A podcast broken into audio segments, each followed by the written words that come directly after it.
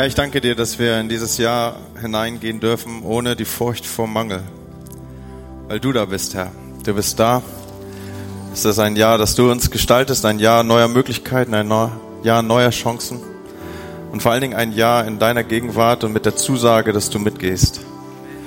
Und ich danke dir, Herr, dass du genug bist. Auch an diesem Morgen danken wir dir, dass du da bist und dass dein guter Heiliger Geist diese Atmosphäre hier bestimmt. Und Herr, wir fühlen uns wohl in deiner Nähe und wir freuen uns, dass du da bist. Amen.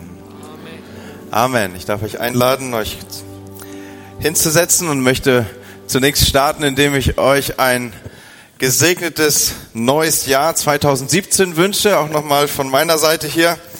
Es ist großartig, dass ihr euch aufgemacht habt, am Morgen hier zu sein und zusammen Gottesdienst zu feiern.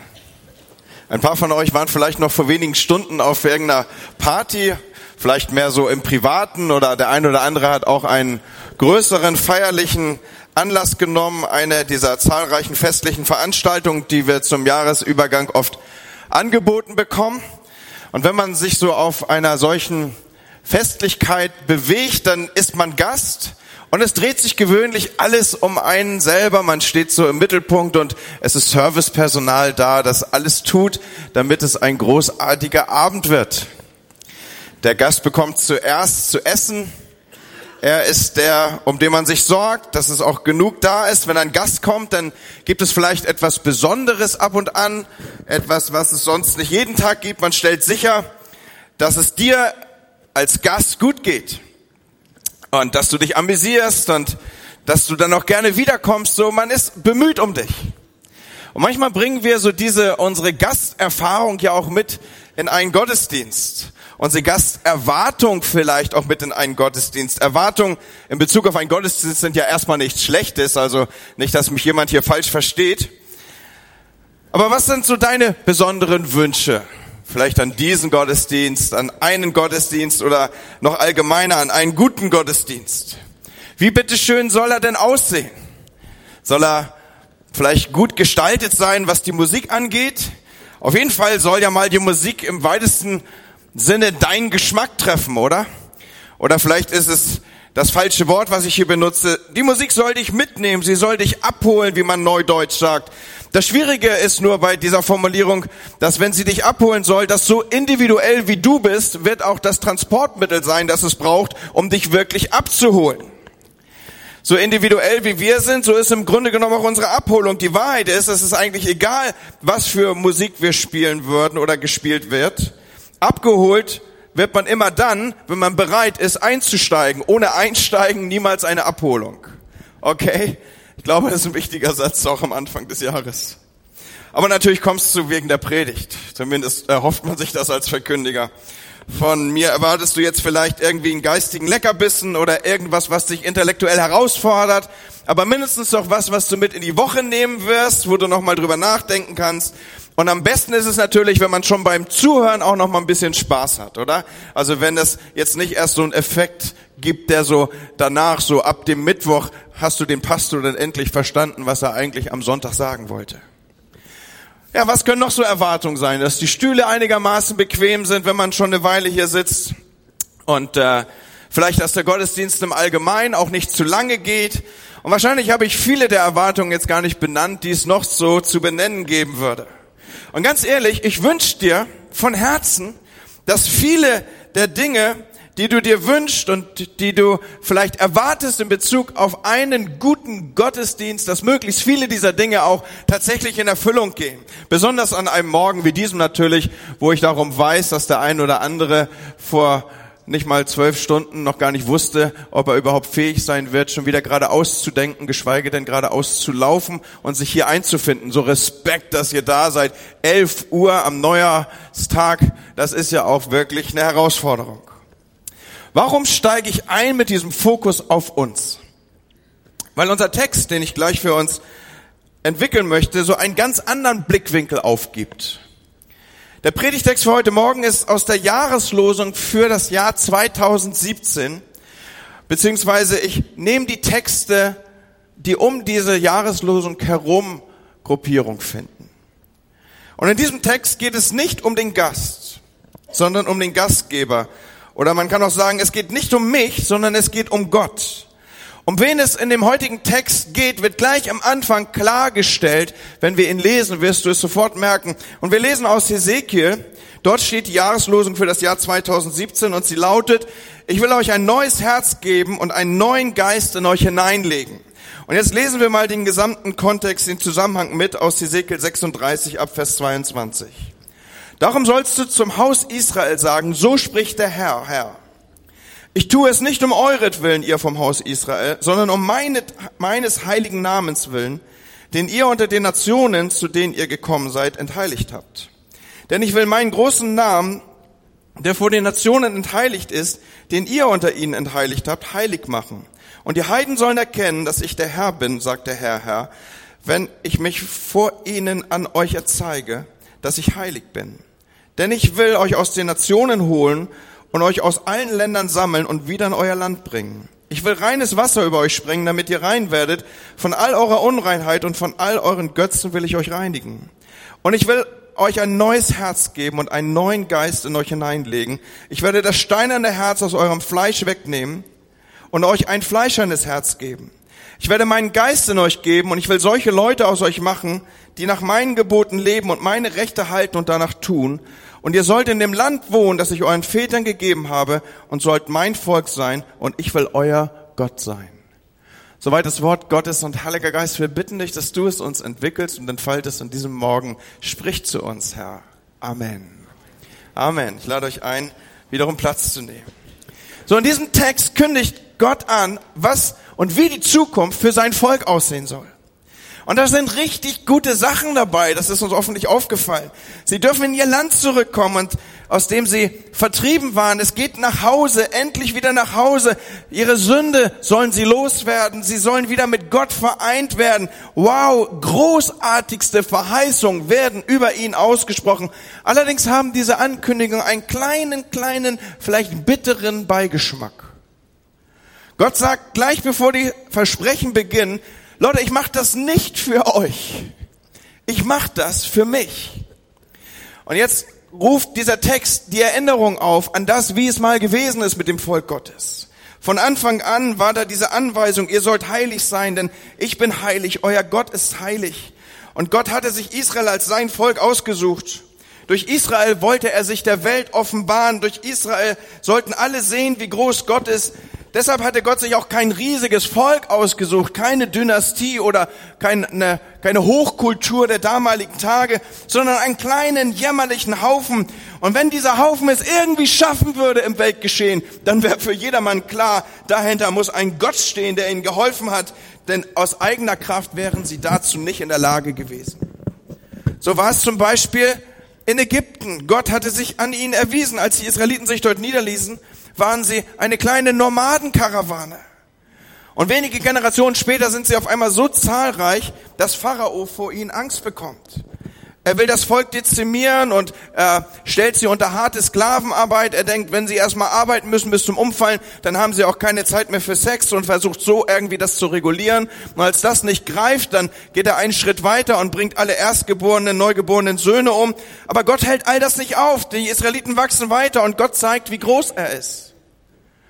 Und er lässt sein Volk nicht in Stich in Ägypten.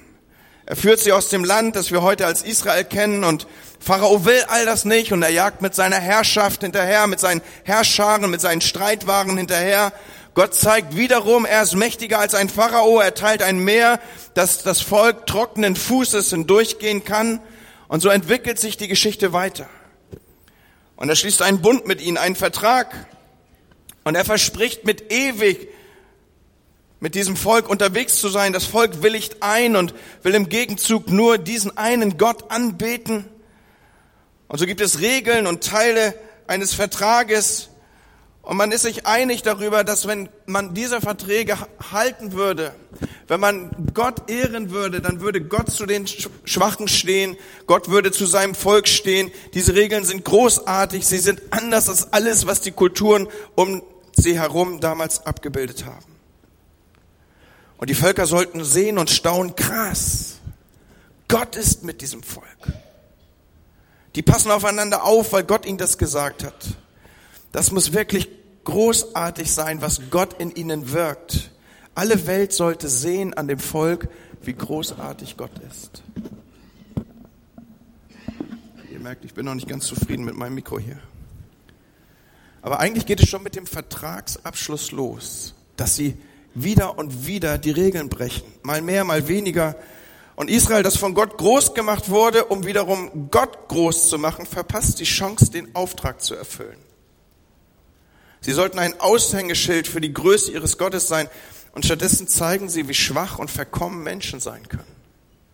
Sie betrügen ihre, Land, ihre Landsleute, anstatt sie zu lieben. Sie beten fremde Götter an, anstatt einen wahren Gott ihre Aufmerksamkeit zu kennen, zu schenken. Und es wird sichtbar und klar, so können sie Gott nicht repräsentieren in dieser Welt.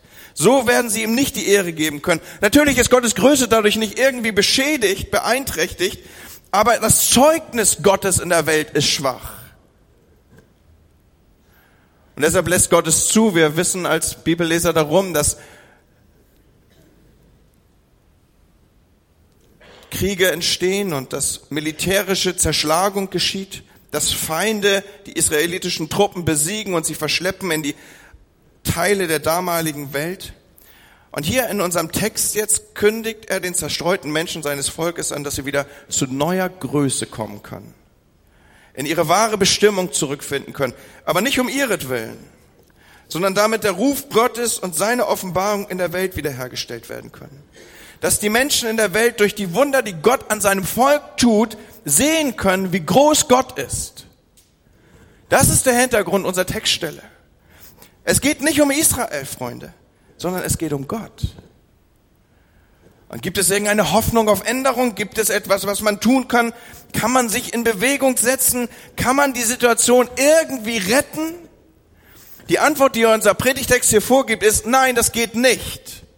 Wir können nichts tun. Unsere noch so gut gemeinten Anstrengungen retten nicht mal uns selber. Noch der Zustand des Volkes Gottes ist in irgendeiner Weise hier von uns selber zu beeinflussen. Schon gar nicht könnten wir die Welt retten. Die einzige Hoffnung auf Änderung liegt in dem fünfmaligen Ausspruch Gottes in dieser Textstelle, der da lautet, ich will, ich will,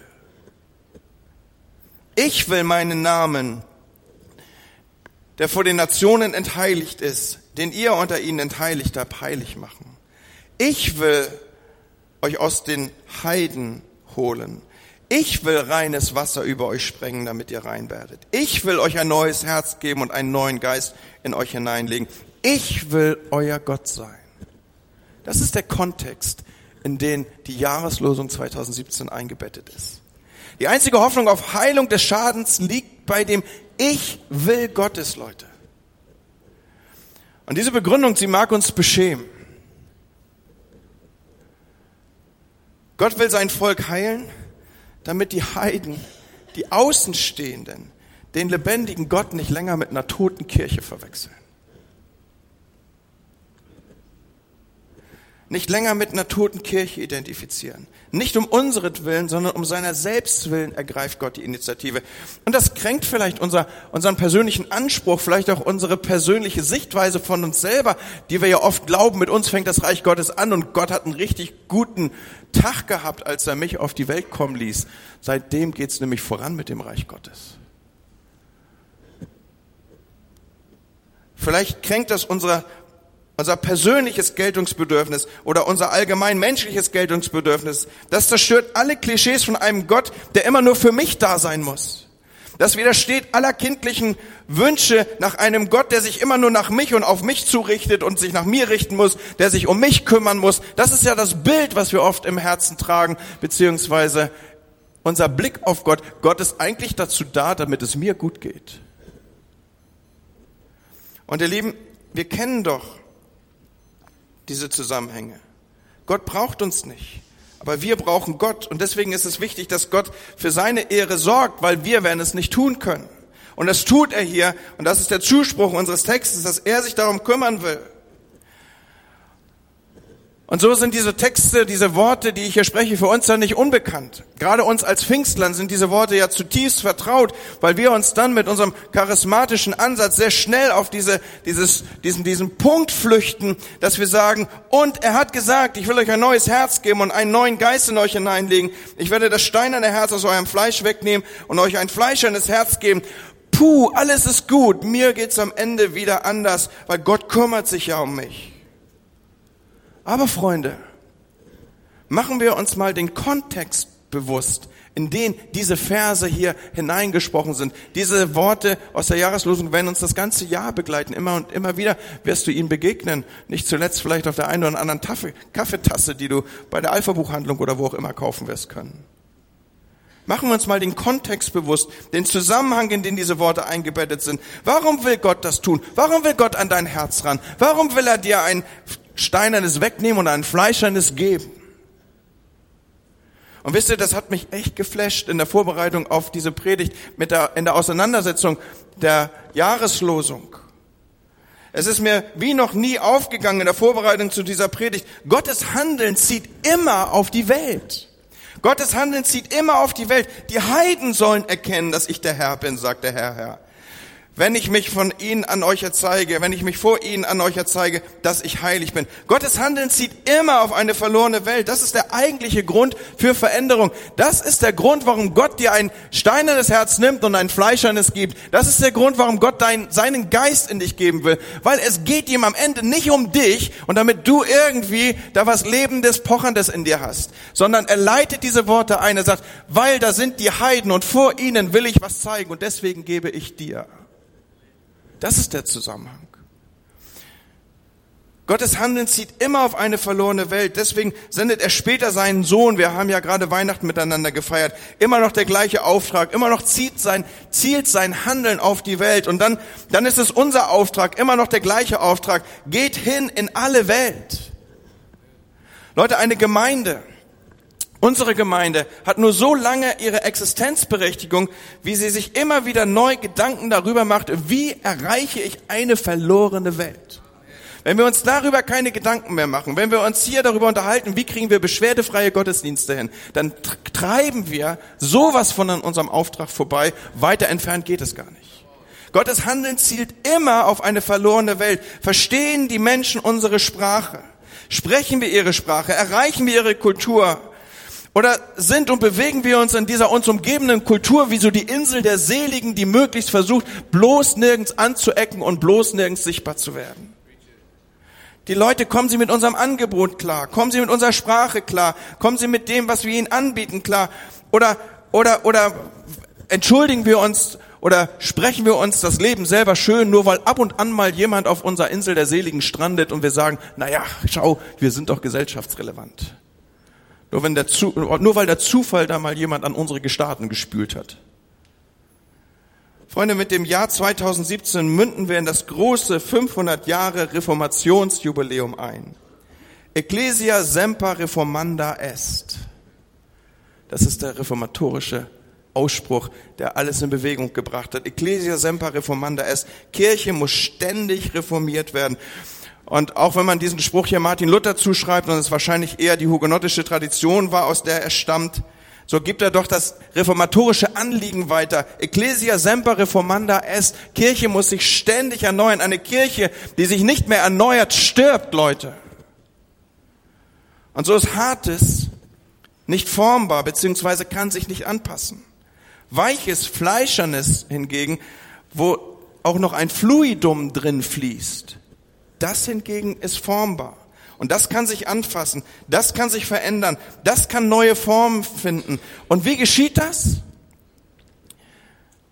Unser Text gibt da eine Antwort drauf, ich will sie mal vereinfacht so darstellen, indem sich jeder einer Herztransplantation unterzieht. Und ich will euch ein neues Herz geben und einen neuen Geist in euch hineinlegen. Ich werde das steinerne Herz aus eurem Fleisch wegnehmen und euch ein fleischernes Herz geben. Menschen, die durch einen medizinischen Eingriff erfolgreich transplantiert wurden, die sprechen ja davon, dass sie ein neues Leben geschenkt bekommen haben. Ich habe in diesen Tagen von einer Frau gehört bzw. gelesen. Und äh, sie feiert seitdem diesen Tag wie ihren zweiten Geburtstag. Aber bei Gott ist es nicht nur ein neues Herz, sondern es ist ein Herz aus Fleisch statt aus Stein. Ein neuer Geist soll durch dieses fleischerne Herz fließen. Und nun wissen wir alle, Herztransplantationen oder Transplantationen im Allgemeinen sind mit Risiken verbunden. Sie können nämlich, Organe können nämlich abgestoßen werden. Und in diesem Fall ist das auch ein Risiko. Es ist im Übrigen das einzige Risiko und das Risiko liegt einzig bei uns. Das einzige Risiko sind wir selber. Dann nämlich, wenn wir dieses fleischerne Herz, das Gott uns geben will, abstoßen, wenn wir ihm keinen Raum geben, wenn wir es nicht wollen in unserem Leben, wenn wir diese Verformung, die durch dieses fleischerne, dieses Fluidum möglich ist, ablehnen und nicht wollen. Und dabei ist dieses Herz aus Fleisch, das Gott uns geben will, warmherzig, barmherzig, kreativ. Es ist ein Herz, das durchdrungen ist, oder soll ich besser sagen, durchpumpt wird vom Geist Gottes. Und der Geist Gottes wird immer das Wesen Gottes abbilden. Und das Wesen Gottes ist immer Liebe. Und diese Liebe zielt immer auf eine verlorene Welt. In einem Kommentar zu unserem Text hier habe ich was ganz Spannendes gefunden, zumindest für einen Theologen spannend. Das neue Herz, es ist pulsierend und voller Leben, steht dort. Und es geht mit dem Leben im eigenen Leib und außerhalb liebevoll um. Es ist unverbesserlich gnädig und unbelehrbar optimistisch. Es kann vor Freude hüpfen, wie Paul Gerhard sagt, mein Herz geht in Sprüngen und kann nicht traurig sein. Und es drängt auf Gemeinschaft mit anderen, wie Zinzendorf dichtet, Herz und Herz vereint zusammen, sucht in Gottes Herzen Ruhe. Ihr merkt, der Kommentar ist schon ein bisschen älter, aber ich fand das irgendwie spannend. Ich will, sagt Gott. Und das sagt er in unserem Predigtext hier gleich fünfmal. So Transplantationsprozesse brauchen und sind Heilungsprozesse. Und Heilungsprozesse sind allem spekulären, charismatischen Erfolgsmeldungen zum Trotz oft langwierige Prozesse. Als Charismatiker träumen wir ja immer davon, dass Gott einen Schnipp macht und wir sind anders. Hast dich auch schon mal gewundert, warum das ausgerechnet bei dir nie funktioniert? Das merken wir irgendwie an uns selber, oder? Wie gerne würden wir unser Herz erneuern lassen und manchmal geschieht es auch. Dinge finden Veränderung. Aber dann fallen wir zurück und Sachen verhärten sich und schließen sich ab und das Herz ist ein trotzig und verzagtes Ding, wie Jeremia es sagt. Wer kann es ergründen? Ich will, sagt Gott. Und wisst ihr was? Ich will auch. Die Tage zwischen den Feiertagen waren für mich auch so Tage, wo ich mich bewusst ein bisschen runtergefahren habe, wo ich mir ein bisschen Zeit genommen habe, wo ich mit Gott Dinge durchgesprochen habe und ich habe das so aufgeschrieben für mich. Ich will auch. Ich will in dieses Jahr hineingehen mit dem Gebet, schaffe mir Gott ein reines Herz und gib mir einen neuen gewissen Geist. Hier ist diese Bitte aufgenommen, die mit diesem Ich will Gottes korrespondiert. Schaffe in mir Gott ein reines Herz und gib mir einen neuen gewissen Geist. Und jetzt weiß ich, es wird nicht irgendwie im Himmel rumpeln und es wird nicht irgendwie Feuer sprühen und dann bin ich total anders, sondern hier bin ich inmitten dieses Prozesses, den ich gerade beschreibe, dass Transplantationsprozesse, Heilungsprozesse, Veränderungsprozesse sind. Dinge brauchen ihre Zeit. Das will ich beten. Pray first, haben wir gesagt, sollen die ersten Wochen unseres Jahres bestimmen, das im wiederkehrenden Rhythmus, jeweils zur ersten Jahreshälfte und zur zweiten Jahreshälfte setzen wir hier eine Priorität, fahren bewusst Gemeindeprogramm zurück und sagen, pray first. Ich will Gott in meinem Leben diese Gelegenheit geben, diesen Prozess mit mir zu gehen, dass er wirken kann an meinem Herzen. Ich will sagen, schaffe mir Gott ein neues Herz. Gib mir von diesem Geist, den du zugesprochen hast. Und so lade ich dich ein, die Wochen des Jahres in gleicher Weise zu beginnen. Wir werden in dieser Woche werden wir die Internetadresse freischalten, auf der du dich eintragen kannst, dass du dabei bist, dass du mitbetest. Wir werden in den nächsten Wochen jeweils an drei Tagen der Woche Früh- und auch Abendgebet haben. Und ich weiß, du wirst nicht jeden Termin nehmen können. Aber vielleicht sagst du, ich reserviere da was. Ich schaufel etwas frei. Ich nehme einen Abend, ich nehme einen Morgen, ich gehe aus dem Haus, wenn alle noch schlafen. Pray first. Und glaubst du, dass Gott das beantworten wird? Wenn du dich aufmachst, steht er doch längst da und wartet auf dich. Lass mich mit einem letzten Gedanken schließen. Dieser Gottesdienst hat ja eher die Form einer Andacht. Von daher darf ich auch ein wenig früher zum Schluss kommen.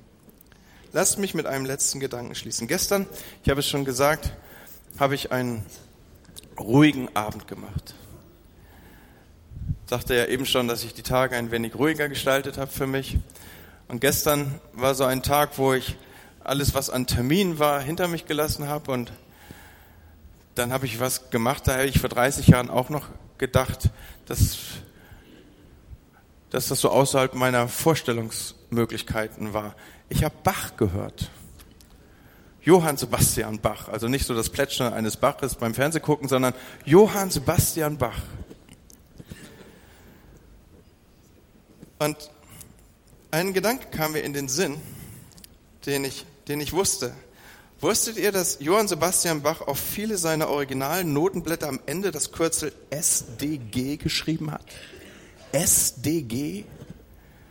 Das steht nicht für städtische Dampfeisenbahngesellschaft oder auch nicht soll das Ganze oder was auch immer. Wenn er endlich mit so einer Partitur durch war, dann hat er noch so ein SDG hintergeklatscht. Sondern SDG steht für Soli Deo Gloria. Soli Deo Gloria.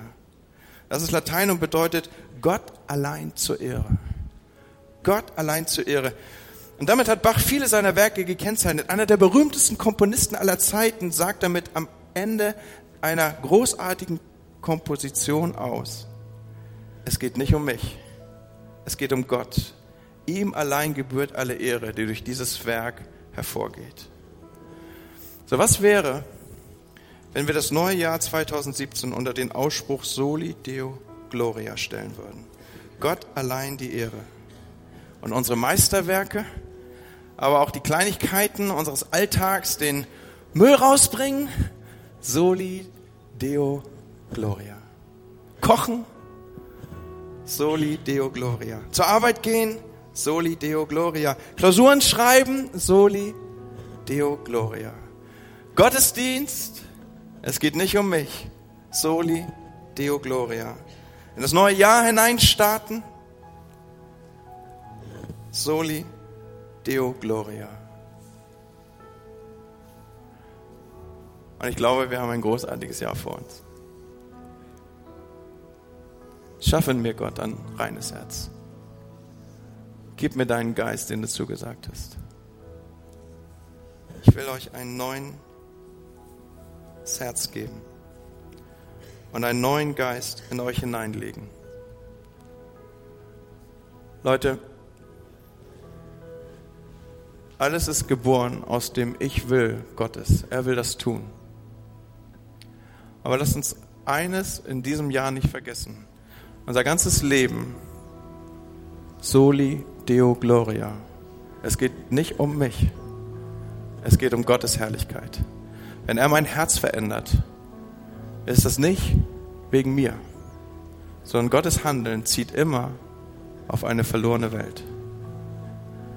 Und wenn wir als Einzelne, aber auch als Kirche das nicht mehr verstehen, dann gnade uns Gott. Und ich will einfach für mich und für uns als Leiterschaft sprechen, dass wir sagen, wir werden alles tun, wie Paulus es sagt, damit wir auch einige Weisen, einige Menschen für das Reich Gottes gewinnen. Das ist unser Auftrag. Damit seine Ehre groß ist. Soli Deo Gloria. Amen. Gott segne euch. Wir wollen zusammen beten.